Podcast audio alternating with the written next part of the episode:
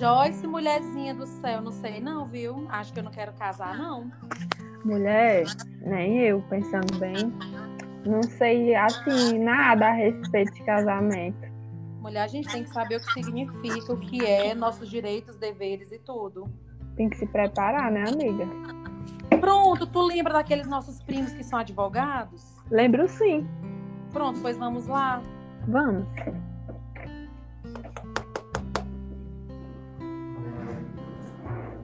Olá. Bom Olá, dia, minhas, pessoal. olá, minhas primas, tudo bem? Ai, vocês vão ter que tirar agora uma dúvida nossa. E o que foi que aconteceu? Aí eu digo outro dia, Joyce, fala. É, a gente tá se preparando, né, para casar, só que a gente tá cheio de dúvidas a gente gostaria de saber se você poderia ajudar a gente com algumas dúvidas a respeito de casamento, né? Para começar, a gente queria saber o que é o casamento. Ah, até que enfim vão desencalhar, né? Que coisa boa. Bom, vamos lá, vamos ver se a gente consegue falar aqui de uma maneira bem rápida para vocês entenderem, né? E simples. O casamento ele é um, ele é um ato formal, é, ou seja, para que ele tenha validade, exige que ele se revista de solenidade especial, de uma formalidade especial. Bom, é, ele é também um ato solene de caráter permanente e personalíssimo. Portanto, existe uma série de solenidades que podem ser listadas é, pelos seus artigos, né? Se vocês verem o artigo do Código Civil, o 1511, ele vai dizer o seguinte, que o casamento estabelece a comunhão plena de vida, com base na igualdade de direitos e deveres dos cônjuges. E os escritores, os, os escritores de direito, que escrevem os livros, né, que fazem a doutrina jurídica, é, por exemplo, tem dois que eles escreveram um livro, que é o Cristiano Chaves e o Nelson Roosevelt, eles explicam da seguinte forma, ele diz que o casamento é uma entidade familiar estabelecida entre pessoas humanas, merecedora de especial atenção estatal, é, constituída formal e solenemente, formando uma comunhão de afetos e produzindo diferentes efeitos no âmbito pessoal, social e patrimonial. Quer dizer, deu para perceber como o que é o casamento? Certo, entendi Então- demais. Mas, ixi, Maria, e mais alguma coisa, meu Deus? Ô, Melissa, me ajuda. Bom, eu vou lhe falar um pouco agora sobre a finalidade do casamento. Assim como alguns doutrinadores, eles defendem que a finalidade do casamento seria procriação, legalização de relações sexuais, educação da prole, atribuição de nome ao cônjuge e reparação de erros do passado. Mas destaca-se que, para a doutrina majoritária, a finalidade do casamento é estabelecer uma comunhão de vida, a questão da reparação de erros do passado, ela constava no artigo 1520 do Código Civil e permitiu o casamento de quem ainda não havia alcançado a idade núbil, para evitar imposição ou cumprimento de pena criminal ou de gravidez. Certo. A disposição ela é absolutamente descabida e o Código de Civil de 2002 ele passou a proibir, em qualquer hipótese, o casamento de pessoas menores de 16 anos.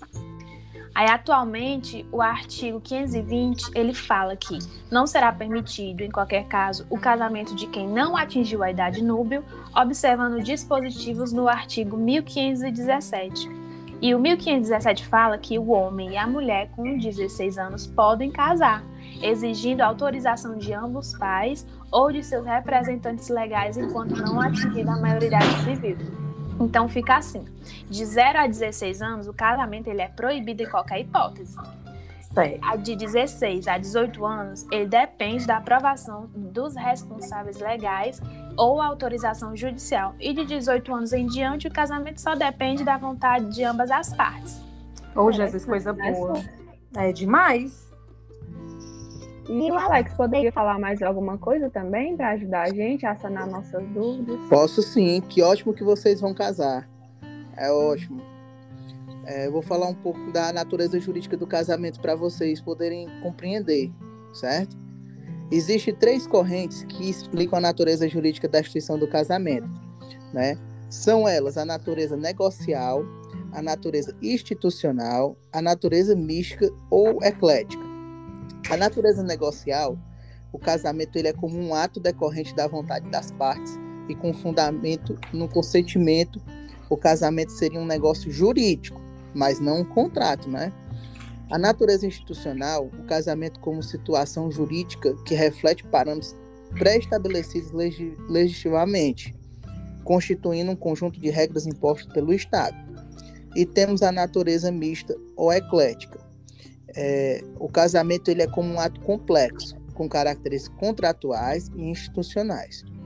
A corrente majoritária ela entende que o casamento é um negócio jurídico especial e que não se submete a todas as regras do direito contratual.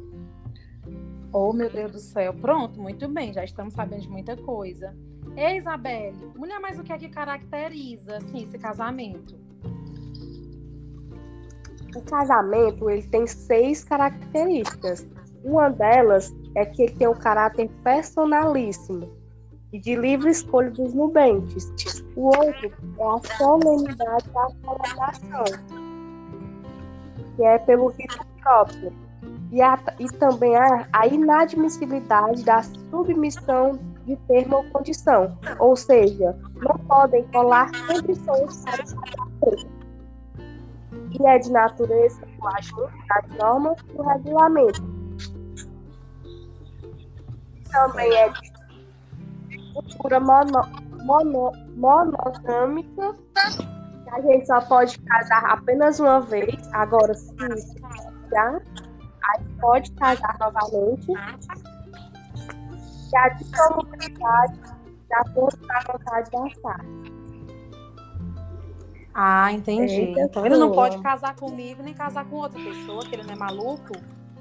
Não, só pode casar uma vez. Ótimo. Olha, e tá no Código Penal, né? Ainda não pode responder penalmente. Show, viu? Pronto, é, Isa. Show, né, sabendo disso, agora a gente pode tomar uma decisão. O que é que tu diz? Nos convide é, para o casamento. A gente... Agora a gente tá mais bem informada, né, para tomar uma decisão mais ciente. Pois partiu desencalhar. Partiu. Obrigada, viu, gente? Vamos mandar os convites. Conte com a gente. Ah, tchau, tchau. Boa sorte, tchau. tudo de bom. Deus abençoe.